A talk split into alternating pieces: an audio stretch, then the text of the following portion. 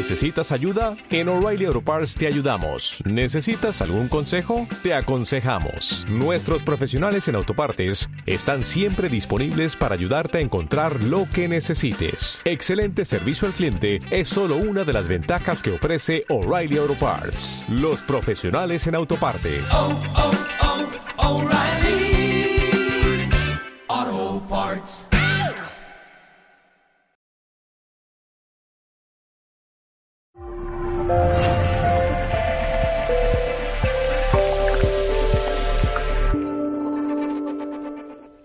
Saludos en nombre de todo el equipo de Mindalia, bienvenidos. El día de hoy nos acompaña Paloma Crisóstomo, quien viene a compartir con nosotros una charla titulada ¿Qué son exactamente los celos? Paloma Crisóstomo es titulada en profesorado de educación, es maestra de autoconocimiento, formada con Antonio Blay, Fontcuberta es profesora de psicocorporalidad, facilitadora en constelaciones familiares desde el año 1999, habiendo sido incluida por Bert Hellinger en la red de consteladores internacionales Hellinger Ciencia. Es también licenciada en Pedagogía Sistémica. Antes de empezar con Paloma, queremos por supuesto recordarte que si quieres colaborar con Mindalia puedes hacerlo dejándonos un me gusta debajo de este video, un comentario de energía positiva debajo del mismo, puedes suscribirte a nuestro canal o hacernos una donación por medio del botón del super chat mientras estamos en directo o por medio de nuestra cuenta de PayPal en cualquier otro momento.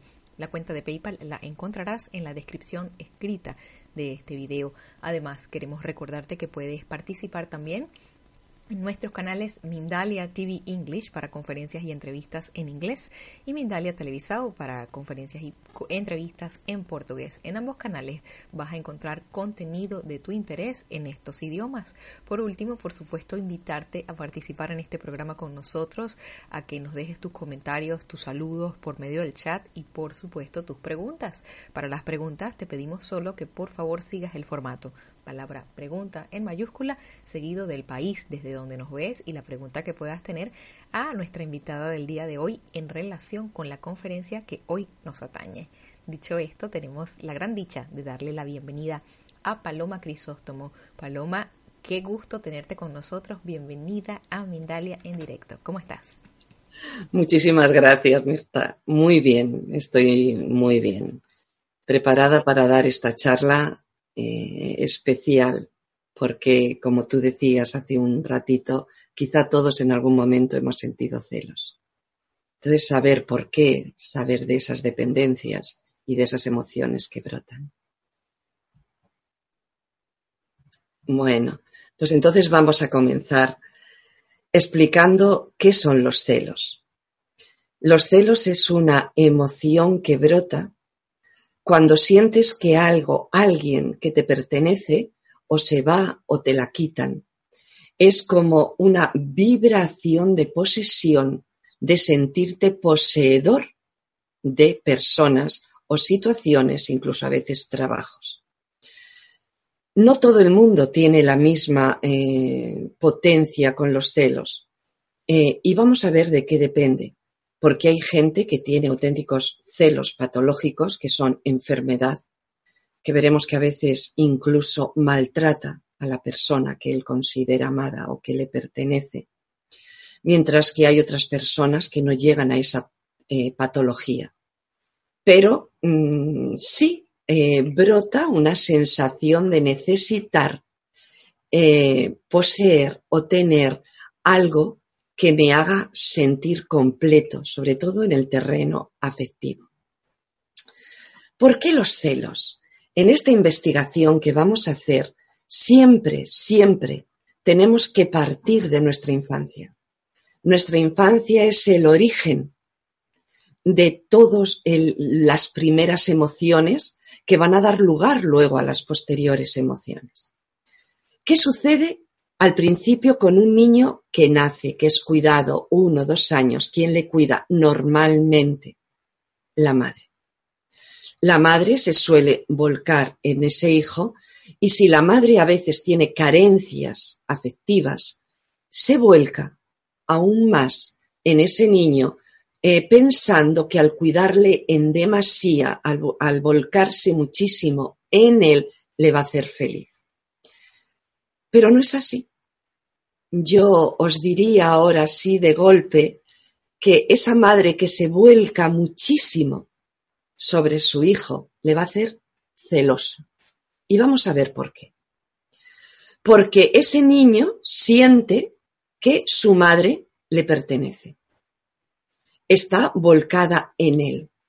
Eh, es como una dependencia. La mamá hace lo que yo necesito. En esa dependencia, en esa necesidad, es una sensación de poseer a la madre. ¿Qué sucede? Porque hay varias, varios momentos cuando aparecen los celos. El primer momento es cuando tienes otro hijo, cuando hay un hermanito. Todos ahí hablamos de cuidado, ten cuidado, no vaya a tener celos. Porque, ¿qué sucede? Que la madre tiene que desdoblarse, tiene que cuidar también de ese otro hijo, de ese otro hermano que tiene. El niño que ve que la madre ya no le pertenece, se enfada. Brota en él una gran angustia. Brota en él una gran inseguridad y una gran dependencia. Y se enfada. Normalmente no se enfada en un principio con la madre. Se enfada con el hermano. Se enfada, me ha quitado el trono. Me ha quitado ese lugar de posesión que yo tengo. Esto el niño lo va a tapar. Eh, una madre, si alguien me dijera cómo tienes que actuar, una madre tiene que cuidar, amar profundamente a su hijo, pero sobre todo tener ella también su propio espacio. Hay que hablar al niño y decirle ahora el tiempo, ahora tienes un hermano, hay tiempo para ti, para tu hermano y para mí. Cuando un hijo eh, ve que la madre tiene también su espacio, ya no necesita esa, eh, ya no tiene esa necesidad de posesión. La madre le coloca también sus límites. La madre le coloca su espacio. Bueno, estos niños van creciendo. Si esa madre se ha volcado, a veces los hijos únicos, a veces una sensación de volcarse en demasía, vuelvo a repetir, por las carencias de la madre. Ese niño va creciendo y coge una pareja. Es interesante ver eh, el tipo, la tipología de estas personas que son muy celosas. Primero, eh, suelen ser un poco prepotentes porque ellos se consideran que son merecedores de todo. Si la madre se ha volcado en el niño, él tiene una idea, una ficha mental de yo merezco todo. Merezco aprobación, merezco valoración buscan muchísimo que se les valore, les encanta. Son personas que aún así eh, crean, tienen fantasías mentales en las cuales ellos buscan eh, o creen que van a ser traicionados, porque así ellos sacan su energía, su, su fuerza. Eh, decía también que son seductores eh, para halagar. En un principio, cuando ellos están bien, suelen ser seductores y no se suelen fiar de las personas que les rodea, porque ellos son los únicos, ellos son los buenos. Todos los demás no son buenos. Es curiosísimo este, este detalle, porque no solo no se fían, eh, ellos necesitaban a su madre para todo, ellos se sienten el ombligo del mundo, ellos son los importantes y es el exterior el que tiene que darle a él o a ella cubrir sus necesidades. Pero ellos se sienten superiores. Por lo tanto, los demás son inferiores a este tipo de personas. ¿Cuál es, eh, qué sucede entonces? Esta es la dinámica de un personaje celoso. Pero ¿qué sucede si el exterior, cuando ya va siendo mayor, coge una pareja y esa pareja se va con otra persona o, eh, bueno, no está con él? Ahí es cuando a esta persona le van a brotar los celos.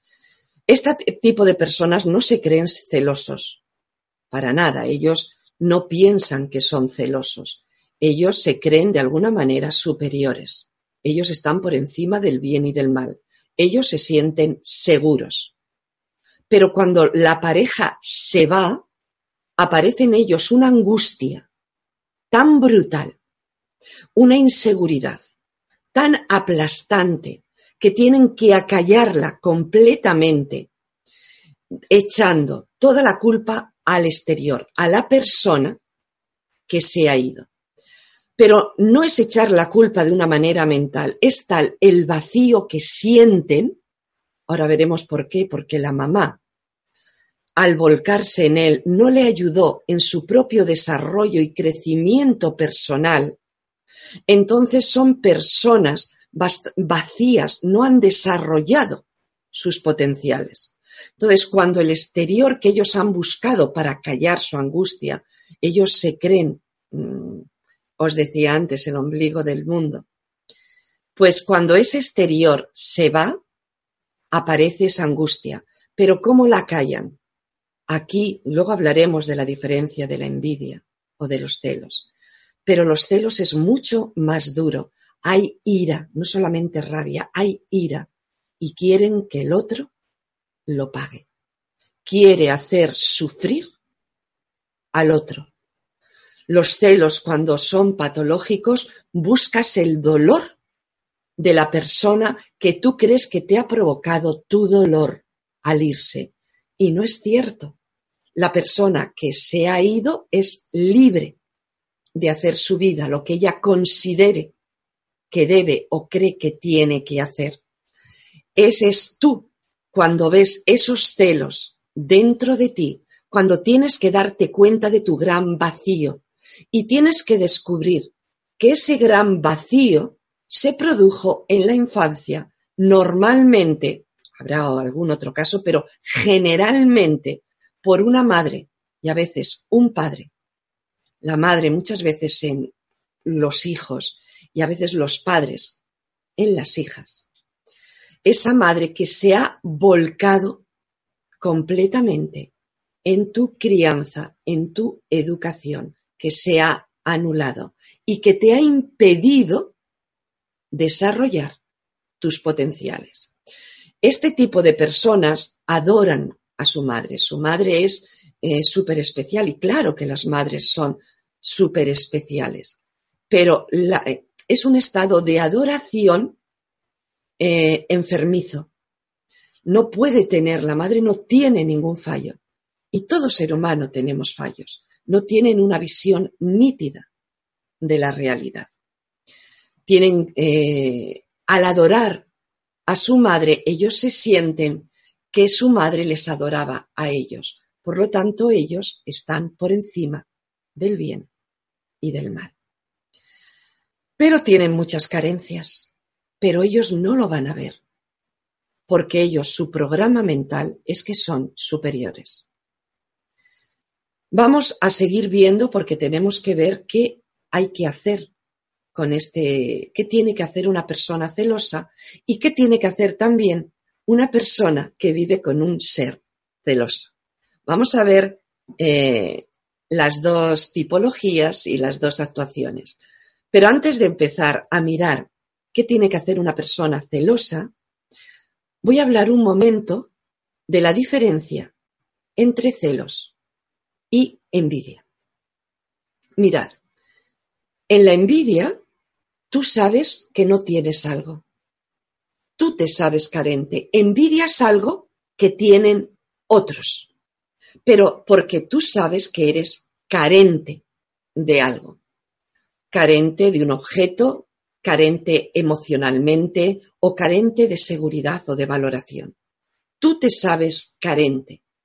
Entonces, en esa medida, te das cuenta que envidias lo que otros tienen, pero tú sabes de tus carencias. En el celoso no. El celoso no sabe de sus carencias. El celoso se cree superior, se cree que posee a personas, porque es así, ha nacido así, ha sido educado así y se cree que todo el mundo tiene que alabarle, que todo el mundo tiene de alguna manera que venerarle. Estamos hablando de unos celos ya en un extremo eh, que hace muy difícil la convivencia.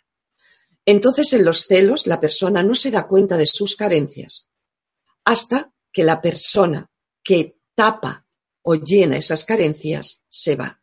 Ahí es cuando brota su dolor y no se puede imaginar que ese vacío es suyo, porque él se cree superior a los demás, como en un pedestal.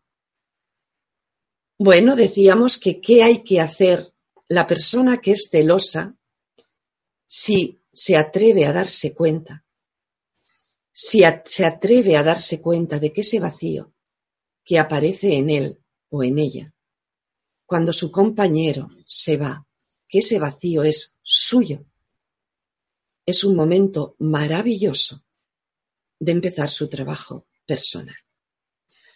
El trabajo personal tiene que ser doble. Por un lado, como siempre hablo, tiene que ser el trabajo, tiene que ir a su niño, a ese niño que tenía mucho ego, a ese niño que aprendió desde muy pequeño incluso a ser caprichoso.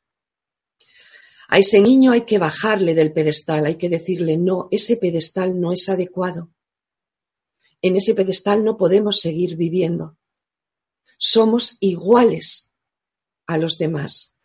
Toda persona es igual a otra, ni más ni menos, cada uno tenemos unas características. Ese niño hay que decirle también que mamá no le pertenece. Es fundamental que mamá se volcó, que le das las gracias porque se volcara, pero que no te pertenece, que ella sigue haciendo su vida y que es humana, como todo el mundo. Al niño, por lo tanto, hay que hacerle un cambio del programa mental. El celoso dice, yo merezco. Yo merezco todo. Tienes que decir, no. A ti la vida te dará cuando tú desarrolles tus potenciales. No es merezco por ser quien soy. El ser humano es un potencial de energía, de amor y de sabiduría. Y la vida solo te da cuando tú desarrollas esos potenciales. Pero si no los has desarrollado, la vida no puede darte, aunque tu mente tenga el programa de que mereces que el exterior te dé todo aquello que en potencial vienes a desarrollar. El, la persona celosa, por lo tanto, tiene que atreverse a reconocer que esa angustia, que ese vacío, incluso esa inseguridad, ese miedo que le va a aparecer, es suyo. Cosa completamente diferente a la idea que él tiene de sí mismo. Este es el gran cambio de programa que tiene que realizar. Y tiene que descubrirlo por cómo hace vivir a las personas que él dice que ama. El amor de un celoso es un amor egoísta, el amor de un celoso hace sentirse culpable a las personas que le rodean, les hace creer que son culpables de que él no es feliz. En estas dinámicas, la persona celosa tiene que dejar de actuar con esas dinámicas, eh, vuelvo a repetir, enfermizas, porque son programas que enferman, programas que incluso hacen la vida muy difícil no solo a las personas que conviven con él o ella, sino a, él mismo, a la persona celosa. ¿Qué hacer con las personas que conviven con un celoso? ¿Qué les toca hacer? Muchas de ellas, incluso en muchas ocasiones, os dirán, vete, vete, cuanto antes vete. Yo nunca voy a decir lo que cada uno tenga que hacer, pero sí lo que se puede desarrollar estando al lado de un celoso. Luego cada uno que haga lo que considere. ¿Qué puedes desarrollar? Lo primero de todo, la valoración. El estar seguro de ti mismo. El celoso va siempre a pensar mal. Es muy curioso. Él se va a imaginar un montón de cosas que él cree para seguir en su mundo fantástico de celos. Entonces, tener muy claro porque normalmente eso, mm, normalmente si estás con un celoso, no hay eh, nada que, pueda eh, dar pábulo a la idea de celos. Normalmente son personas puras, o sea, sin ningún problema de celos, pero sí con problemas a veces de valoración. Entonces, uno estar muy seguro de que él no ha hecho nada. Respetar a esa persona celosa, mirarle, sentirse muy seguro de sí mismo, trabajar mucho la energía, su propia seguridad en sí misma y amar. Esto es lo que más cuesta en esta vida. Si nos dicen ama a alguien que es cómodamente amable, alguien dulce es muy fácil amarlo. Pero alguien que incluso a veces te está haciendo la vida muy difícil, pues no es nada de fácil amar. Y yo os digo, intenta mirarle no como ese adulto que a veces te hace la vida muy difícil, sino como el niño asustado que hay en su interior. Porque dentro de toda persona celosa o de otro tipo de personas hay un niño asustado dentro de él. Y ese niño asustado sí se le puede amar. Cuando amas eh, ante la dificultad, el amor se agranda. Cuando amas con obstáculos, es como mucho más difícil. Haces un trabajo más consciente y lo haces por el desarrollo de tu amor. No es tanto, fíjate, por el otro. Es porque tú tienes una misión contigo mismo, que es el desarrollo de tu energía su habitáculo es el coxis, toda la zona abdominal baja, es el desarrollo de tu amor, toda la zona del pecho, y es el desarrollo de tu valoración, que es este centro de la coronilla. Ahí están los potenciales que has venido a trabajar. Y si en esta vida te han hecho o bien ser celoso o bien vivir con una persona celosa, te están ayudando en los dos casos, en un caso darse cuenta de que no se es el ombligo del mundo y uno mismo bajarse del propio pedestal, los celosos, que suelen ser personajes de rebeldes, se creen mejores y tienen lo primero de todo que darse cuenta mentalmente, ser conscientes es el primer trabajo que tienen que hacer. Darse cuenta de que no, que no es correcto esa idea de superioridad que ellos tienen. Y las personas que conviven con un celoso tienen que también trabajar su valoración, siendo, eh, podríamos decir, eh, ¿cómo lo expresaría? Estando seguros de su propia vivencia. Porque la convivencia con un celoso es muy difícil va a buscarte la culpa, va a buscar el enfado, va a buscar el celoso en algunos momentos necesita enfadarse, porque decíamos que era el personaje de rebelde. Por lo tanto, el rebelde necesita enfadarse de vez en cuando y lo va a usar ese enfado haciéndose enfadar a la persona con la que convive. Por lo tanto, el estar seguro en uno mismo, no caer en los juegos mentales que te trae el celoso, pasar de ellos, quererte a ti mismo, sonreír, poco a poco, nos va ayudando a todos a desarrollar nuestros potenciales. Y lo que yo sí os diría es que poco a poco el exterior comienza a cambiar. Todo lo que hagas desde el desarrollo de tus tres potenciales. A veces lo he dicho en varios vídeos, pero el desarrollo del potencial de energía es bajar la respiración hasta el abdomen, llevar el aire, abrir zona genital que está bloqueada de generaciones, llevar todo el aire hasta el coxis. en el pecho, tenerlo abierto, recibir a las personas, no desde tu cabeza, desde tu cerebro que pone limitaciones, sino abre el pecho y cuando tengas a alguien frente a ti, recíbelo, recíbelo completamente. Haz que el amor que eres se convierta en una gran flor que acaricie, que abrace. No hay por qué hacer nada externo, no hay por qué, si la persona está eh, relajada y desea el abrazo es bonito, o una caricia, o un beso. Un beso sintiendo que estás besando, no el moi moi, que muchas veces se hace ficticiamente, mecánicamente. El desarrollo del amor es fundamental y el de la sabiduría, el de esa coronilla, es aprender a autoobservarte, a darte cuenta de quién realmente eres, no estar solo preocupado de lo que diga el exterior, de cómo actúa el exterior. La valoración no se trabaja ocupado de tu exterior, sino ocupado de tu interior, sabiendo, sintiéndote seguro de ti mismo, sintiéndote seguro del desarrollo de esos tres potenciales. Ello va dando una seguridad, una paz, un gozo, que en esa medida sabes cuál es el camino de tu vida. El camino de tu vida siempre es hacia el interior.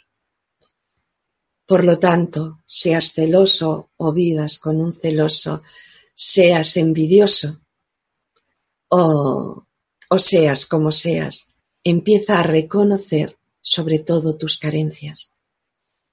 Empieza a reconocer los vacíos que habitan en tu interior, que son heridas, todas vienen desde la infancia y luego se van almacenando de en tu vivir posterior, pero su origen siempre es la infancia.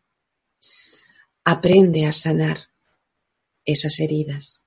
Aprende a darte cuenta de que has venido a hacer un trabajo personal precioso, pero que nos hemos perdido completamente, hemos perdido el norte, no sabemos escucharnos, no sabemos sentirnos. Y cuando sentimos algo malo, echamos siempre la culpa al exterior. Y eso no es correcto. Así no se realiza el trabajo personal. Es un cambio importantísimo de mirada. Un cambio, sobre todo el celoso, de su programa mental. Y ese cambio del programa mental lo tiene que hacer con su niño interior. Ir todos los niños a su niño interior y bajarle del pedestal, porque suele ser caprichoso ese niño, enfadón, ¿eh? Y hay que decirle que no, que no, que basta ya, que eso no os ayuda a hacer, a desarrollar vuestros potenciales, que mientras se viva en el enfado, no hay ayuda personal, no hay plenitud personal, buscas la plenitud en cosas o en personas. Por lo tanto, el trabajo del niño interior sigue siendo fundamental en todo trabajo que hagáis con vosotros mismos, lo mismo que el desarrollo de vuestros tres potenciales. Y yo no sé si más o menos hemos terminado la charla. No sé ahora las preguntas que la gente quiera realizarme, pero todo, todo tiene solución si uno es sincero consigo mismo. Si uno quiere descubrir que todo lo que se mueve dentro de él emocionalmente es suyo y que cuando se mueve dentro puede que alguien externo haya tocado una campana que le haya hecho movilizar esas emociones dormidas. Pero las emociones son de uno y solo uno puede sanarlas. Son heridas de la infancia y se sanan con amor, con un amor increíble. Quedan cinco minutos, pues vamos a ver qué podríamos seguir diciendo un poco. Hablábamos también de la envidia antes un, un poco. La envidia no tiene la ira, la ira de, de los celos, pero sí tiene enfado. Es bastante más suave. Ahora, como ese enfado no se controle, se puede convertir en rabia, ya no tanto en ira. Eh, la ira es esa faceta que quieres destruir al otro. En la envidia no es tanto destruir. Sí te gustaría que al otro le pasara algo para tú tener eso, pero no es la necesidad, a veces incluso, como es en los celos, de matar o de hacer sufrir brutalmente. Sabemos situaciones demasiado dolorosas. Matar a un hijo para hacer sufrir a una madre. Esos son celos, pero celos completamente enfermizos. En la envidia no. La envidia tienes que darte cuenta que quizá en tu infancia tuviste muchísimas carencias. En la envidia eh, te habla de una niña o un niño de alguna manera triste, con una serie de carencias que veía que los demás tenían y él no tenían, y muchos vacíos. Entonces, cuando lo ves fuera, automáticamente sale esa emoción de decir, yo lo quiero, te salen esos ojillos como eh, yo quiero sentirme pleno con ello, porque el niño cuando es pequeño piensa que lo que otros tienen le va a dar la felicidad.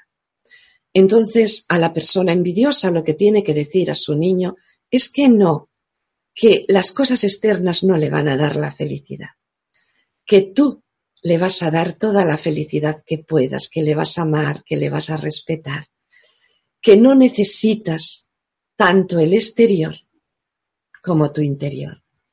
A ese niño envidioso, a ese niño que no tuvo de pequeño, ve a abrazarle, ve a escucharle, ve a entenderle. Si entiendo, entiendo que tú te sintieras envidioso, que sintieras que eras menos que otros. Fíjate qué curioso, el celoso se cree superior y el envidioso se siente inferior a los demás.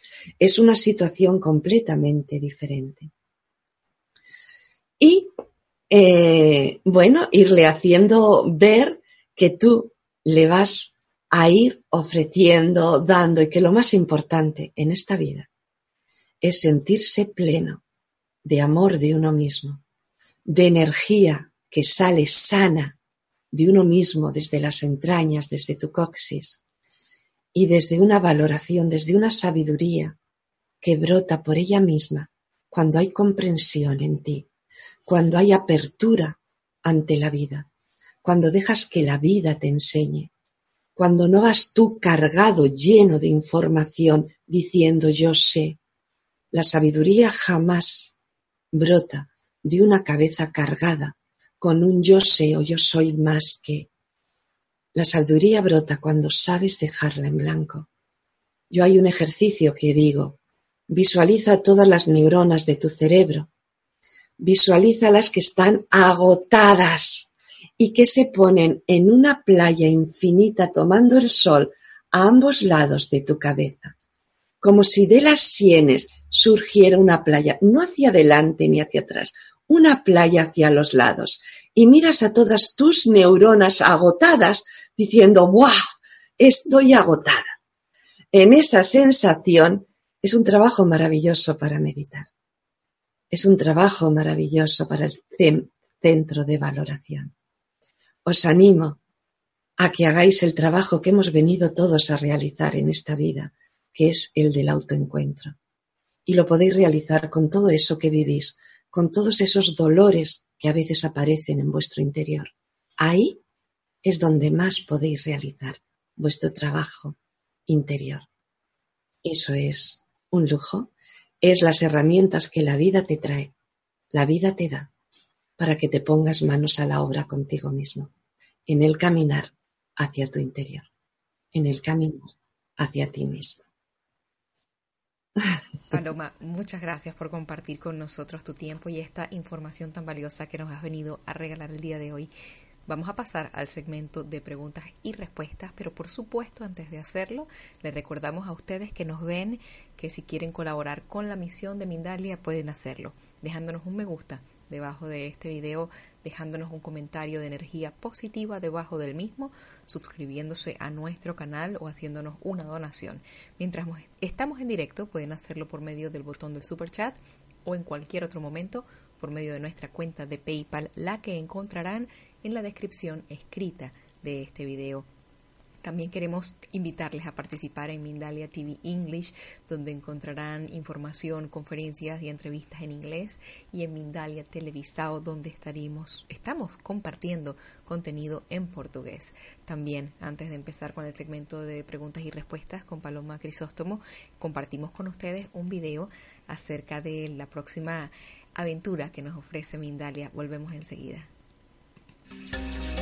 Mindalia Viajes te invita a conocer Perú. En enero de 2020 disfruta junto a la abuela Emilia y Chamaluna el viaje de tu vida.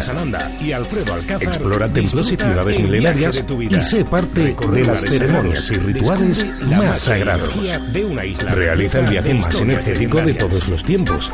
Desarrolla la espiritualidad y conecta con todos tus sentidos. Solicita más información en viajes.mindalia.com o al más 34 670 037 704. Reserva tu plaza. Viajar junto a nosotros es tu destino.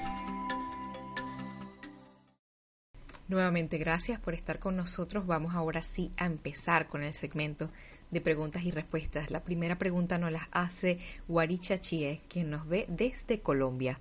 Primero que todo, gracias. Te sigo y te admiro desde hace tiempo. ¿Es bueno hacer el trabajo de niña interior durante el embarazo o lactando? ¿No confundimos con esto al bebé con emociones que no son de él? Fíjate, me parece que has dicho Guarichi, eh, tu nombre. Todo lo contrario. Fíjate, los bebés nos maman, maman nuestras emociones, no solo nuestra leche. Todas aquellas emociones que tienes ocultas en el subconsciente, tu bebé las va a mamar enteras. Mientras que si tú lo sacas y las empiezas a sanar, ese niño o esa niña que tienes ahora mismo ya no tiene por qué tomarlas. Es curiosísimo.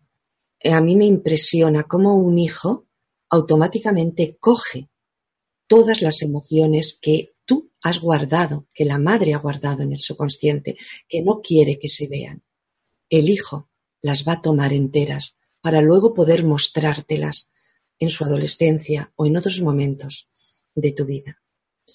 Por lo tanto, no, no cambias. Lo que sí creía que a veces la gente me comenta, que se identifican a veces su niño, cuando van a ver a su niña interior, su niña de tres años, la identifican con el hijo. Eso sí que no debéis de hacerlo. Tú eres tú, tu niña interior es eres tú de pequeña y tu hijo tiene su vida, es otra cosa. Eso es fundamental, que no te identifiques, pero que tú hagas tu trabajo, que tú ames a tu niña, te va a ayudar a amar muchísimo más, desde un lugar mucho más profundo, a tu hijo. Y todo aquello que tú no quieras mover, tu hijo lo va a mamar. Por lo tanto, ánimo, adelante, Guarichi, en un fuerte abrazo y no tengas miedo, en serio, no tengas miedo. Muchas gracias, Paloma, por esa respuesta. ¿Hay una forma de identificar de antemano, antes de empezar una relación, a una persona celosa, de manera que se pudiese evitar continuar o, o se sigue adelante y se trabaja en el camino? si te toca, si nos toca, nos toca, y si te toca, te toca. Eh, ten en cuenta, esto cuesta mucho descubrirlo. Para mí la vida es la gran madre y es sumamente amorosa, pero lo he descubierto a, a través de muchísimos batacazos. Pero esos batacazos, si tú aprendes de ellos, descubres que te han hecho mucho más fuerte, encuentras una potencia, pero no fuerte de cerrarte y de decir aquí estoy, no, fuerte interiormente. La persona fuerte interiormente vive desnuda, no tiene que mostrar, vive segura en sí mismo, vive segura ante lo que la vida le pueda traer. La persona segura de sí misma no tiene miedo incluso a que pueda aparecer una persona celosa en su vida, porque sabe que si aparece tendrá que hacer su trabajo, el que todavía le corresponda o le toque. Por lo tanto, eh, no hay maneras. Lo que sí te digo por si acaso, eh, y suelen ser seductores, al principio te hacen sentir muy bien, pero empiezan a condicionar poco a poco que son ellos los que saben y tú no. Poco a poco empiezan a darte ese eh, dato. No suelen escuchar, suelen de una manera sutil imponer su verdad. Y bueno, pues al principio se está muy a gusto, pero tienes que darte cuenta de no, porque puedes vivir con una persona, a lo mejor es celosa, pero si tú estás segura en ti misma, le vas a ayudar a que él vaya soltando poco a poco sus celos, que vaya encontrando sus propios potenciales. Pero no, no, no sé algo que, que sea así de antemano. Sí, pregúntale por su mamá si esa pregunta eh, es clave, como diga, ay, mi mamá, entonces puede que tengamos ahí un problema eh, de posible ser celoso. Muchas gracias por esa respuesta. La siguiente pregunta nos la hace Marimir, quien nos ve desde Argentina. ¿Cuáles son los pasos para desarrollar el potencial interior cuando se conoce cuál es este? Mira, eh, mucha gente habla del proyecto de vida. Yo para mí, eh, mi proyecto de vida es mi autoencuentro. Yo creo que solo hay un proyecto de vida, que es el encuentro con uno mismo. Cuando hemos venido a esta vida, nos hemos desconectado de ese eje, de ese potencial trino que somos. Y nos hemos ido a buscar fuera. El proyecto de vida es tu encuentro. Y cuando tú te vas encontrando Luego la vida te va colocando en lugares. A mí me ha colocado a dar charlas, a hacer cursos, lo cual valoro y agradezco increíblemente. Pero esto no se busca. Lo que sí tienes que buscar es tus propios potenciales internos. Y ahí la vida te va cogiendo, te va llevando, te va colocando donde te corresponde. ¿Cómo se desarrollan estos potenciales? Hay un vídeo también de Mindalia que es trabajo a realizar. Yo ahí hablo un poco de todo el trabajo a realizar o cómo sanar las heridas de la infancia.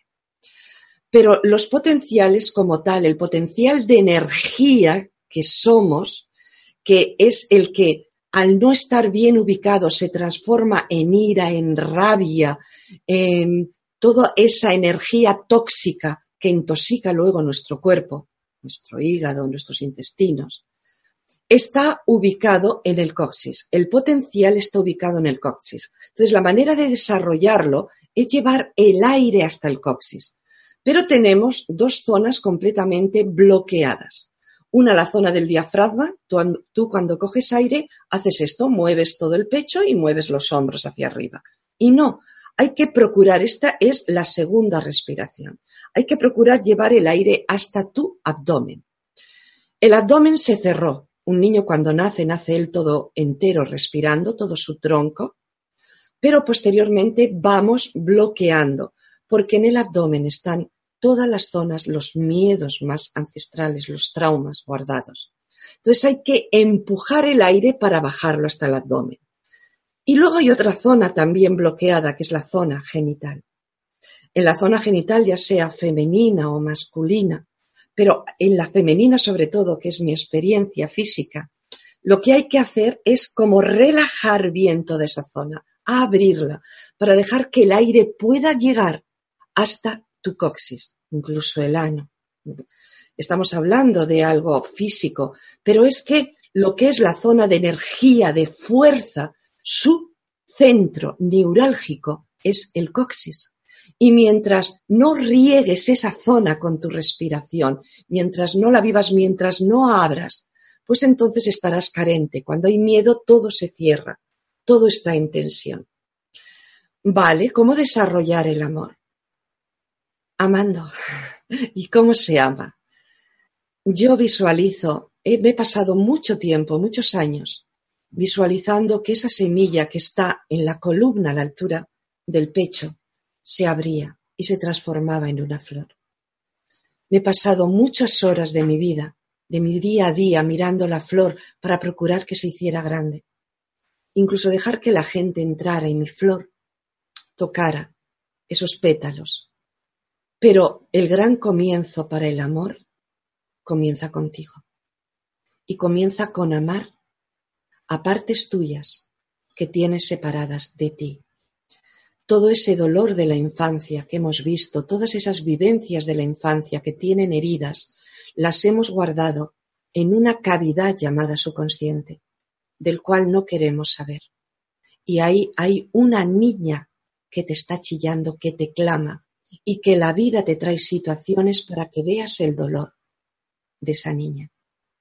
El amor realmente comienza cuando te atreves a ir a ver a esa niña, a sentir su dolor, abrazarla, amarla, pero amarla realmente sintiendo su dolor, diciendo, lo siento, aquí estoy, nos vamos a unir, vamos a empezar a unificarnos para no vivir partidos. Ese para mí es el acto de amor más maravilloso, porque llevamos muchos años luchando contra esas partes tuyas.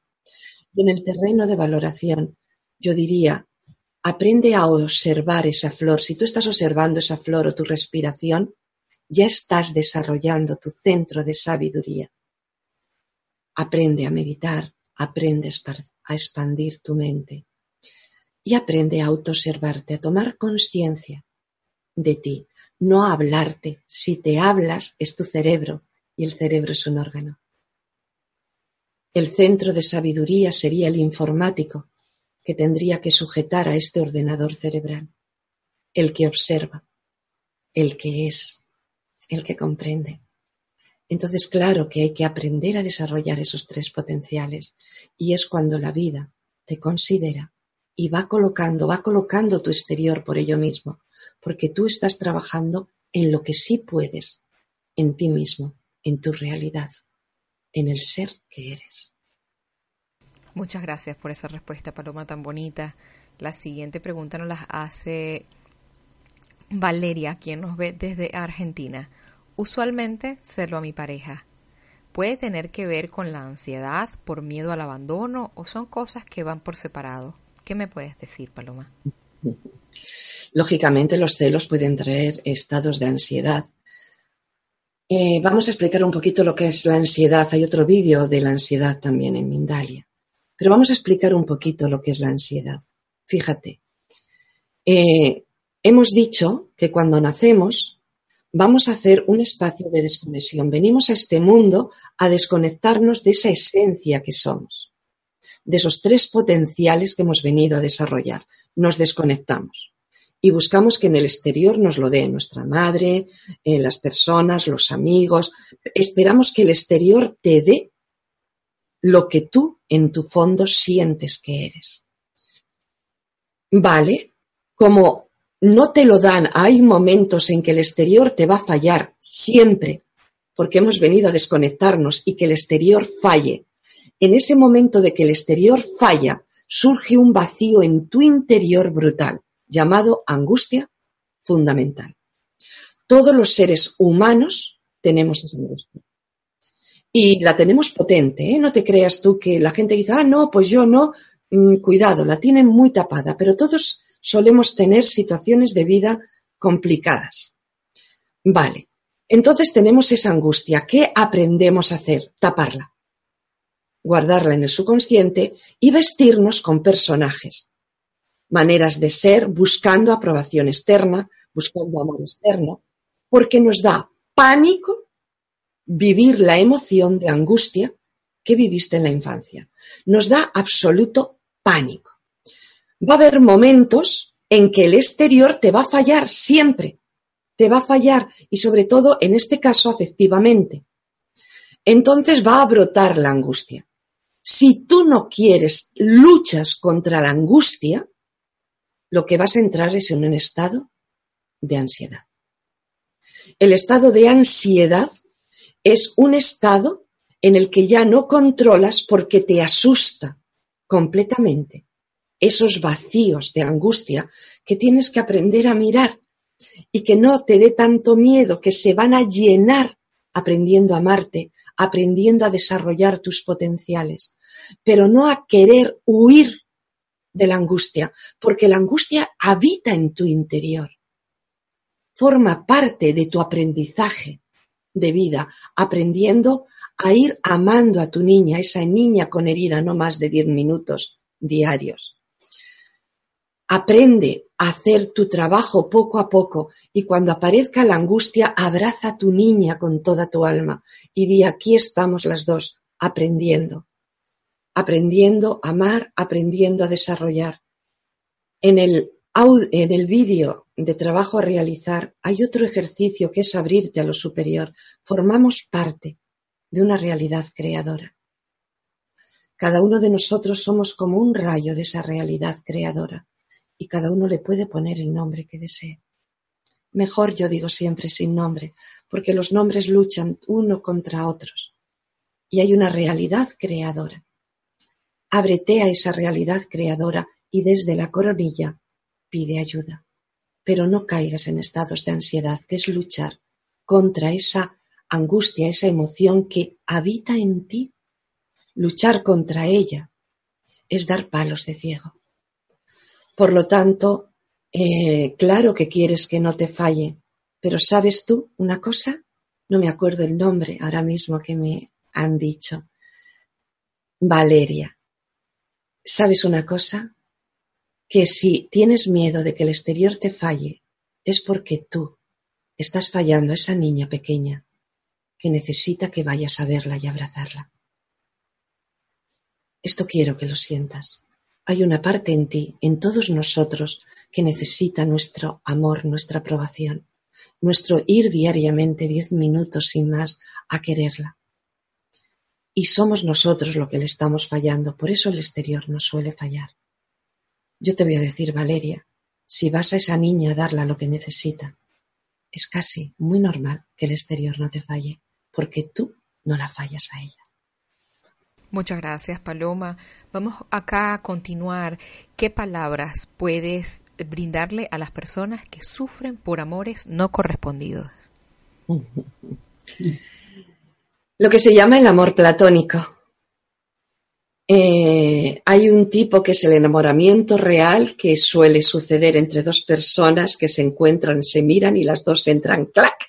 Suele ser además instantáneo eh, suele ser que el uno ve en el otro lo que anhela desarrollar. Si yo me siento insegura, veo en el otro seguridad. Y si el otro se siente débil emocionalmente, ve en, la persona opuesta una fuerza emocional. Entonces, eso ancla. Eh, pero normalmente cuando hay enamoramiento, vamos a hablar de ello, hay que superar situaciones difíciles, que, hay que quitar programas mentales. Yo sí digo que en el enamoramiento se da en estas circunstancias, el otro ve eh, en la persona que se ha enamorado facetas que él anhela experimentar o vivir o tener. Igual le pasa al compañero. Pero la vida te lo pone con dificultades. La vida te lo pone para que sueltes eh, estructuras mentales que no corresponden. Normalmente el enamoramiento se da con dificultad para que puedas romper, romper, superar situaciones, irte liberando de todas las cargas mentales que has ido adquiriendo poco a poco, incluso de los ropajes de los que te has vestido. ¿Qué es entonces un enamoramiento eh, platónico? Que una persona se enamora de otra, lógicamente yo diría siempre, porque ves en el otro algo que tú careces, que tú quieres tener. Eh, ahí nos está hablando de una carencia en los dos. En todo caso que nos enamoramos, hay carencias en nosotros. Yo diría, vuelvo al caso del enamoramiento, una cosa fundamental que hay que hacer es desarrollar lo que ves que te gusta del otro, igual que el otro desarrollar lo que ve que te gusta de ti. Si no lo haces, vas a estar esperando que el otro te dé y al final ese enamoramiento maravilloso se convierte en un vivir. Si te llegas a vivir, porque muchas veces se rompe, la vida no te lo permite, pero si no se vuelve a veces rutinario y se pierde todo el encanto. En el enamoramiento platónico, lo que tenemos que hacer es ver, eh, yo te diría, escribe un montón de cosas que admiras de esa persona, un montón de cosas que te gustan de esa persona y ponte a trabajarlas tú. Si es seguridad, ponte a trabajar tu energía, la respiración que hemos dicho antes. Si es dulce, ponte a trabajar tu amor y dulzura con tu niña. Si es de seguridad de valoración, que es lo último que se trabaja porque es lo más complicado, y es lo más complicado porque tenemos un ordenador cerebral que es tan difícil que es muy difícil acceder al centro de valoración. Él está continuamente hablándote, juzgando, moviéndose. Te lo impide. Pero aprende también a meditar, a estar a gusto contigo, a valorar también a tu niña. La valoración es más la niña de siete años, pero bueno, está explicado en otros vídeos. Eh, en el amor platónico, entonces te digo que cuando tú empieces a trabajar en ti lo que admiras en la persona de la cual estás enamorada, te vas a dar cuenta que poco a poco, o bien a lo mejor esa persona aparece en tu vida, o lo que es más factible que ya no necesitas tanto vivir ese enamoramiento, porque ya se está haciendo en ti lo que anhelabas. Y eso es lo que es real, lo que merece la pena a lo que hemos venido, que se haga en ti el desarrollo de tus potenciales, la paz, la sabiduría, el gozo, el amor y la seguridad en la energía. Muchas gracias por esa respuesta, Paloma. Llegamos casi al final del segmento de preguntas y respuestas y quisiéramos tratar de hacer una última pregunta y darle la respuesta más breve que sea posible, ¿te parece? Para no dejar tanta tinta en el tintero. Madel nos pregunta desde el Ecuador, ¿cómo puedo liberarme de mis celos cuando a mi mente vuelven los recuerdos de infidelidad de mi pareja? Es que es un poco, me has dejado la última bastante complicada, habría que explicar muchas cosas. Eh, lo primero de todo, si amas a tu pareja, ama que sea feliz. Y esto decirlo es como, wow, se me van a venir todos los, los jarros de agua fría. No es eso, es comprender, no estar ahí. Empieza a trabajar contigo. Madel, me parece que eres.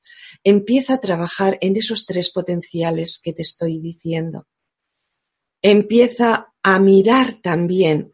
Eh, hay personas infieles, hay los que se llaman los don Juanes, que pican, también son por madres demasiado posesivas. Entonces pican de aquí y de allá. Eh, tienes que aprender a mirar tu dolor, tienes que aprender a trabajar contigo. Yo sé que me, me has pedido brevedad.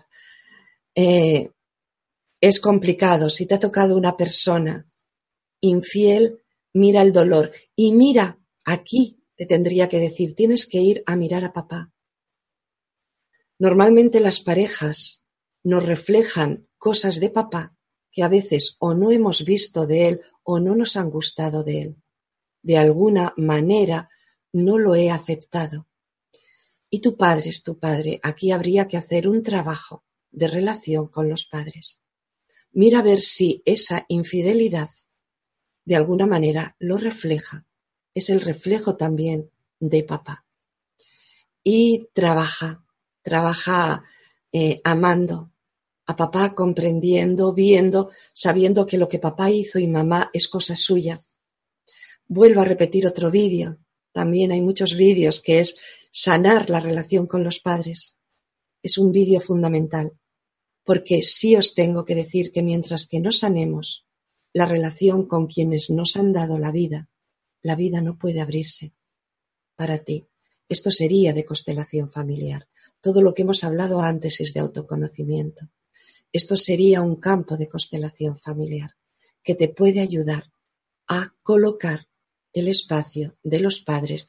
La vivencia de los padres es suya, respétalas para tú tener tu propia vivencia pero todo aquello que no hayas visto o no hayas aceptado de ellos o les juzgues, tú lo tendrás que vivir. Entonces aprendamos cuanto antes a respetar la vida que nuestros padres han tenido, aunque haya sido dura, dejárselo a ellos, que son los grandes, agradecer la vida que te dan y tú afrontar la tuya. Ese es el trabajo que hay que hacer. Pues nuevamente, gracias Paloma.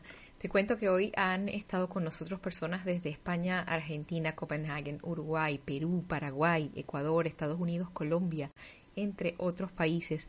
¿Podemos darte un minutito para que nos hagas llegar tus comentarios finales, Paloma? Pues nada, un gusto compartir con vosotros la experiencia de vivir. Es todo un camino y muchas veces muy difícil y abrupto.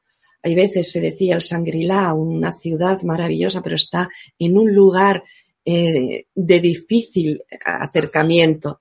Entonces el ir de la mano, estas charlas, el ir compartir todo este proceso de caminar hacia ese lugar que habita en tu interior, que eres, y que os tengo que decir que efectivamente se vive en plenitud.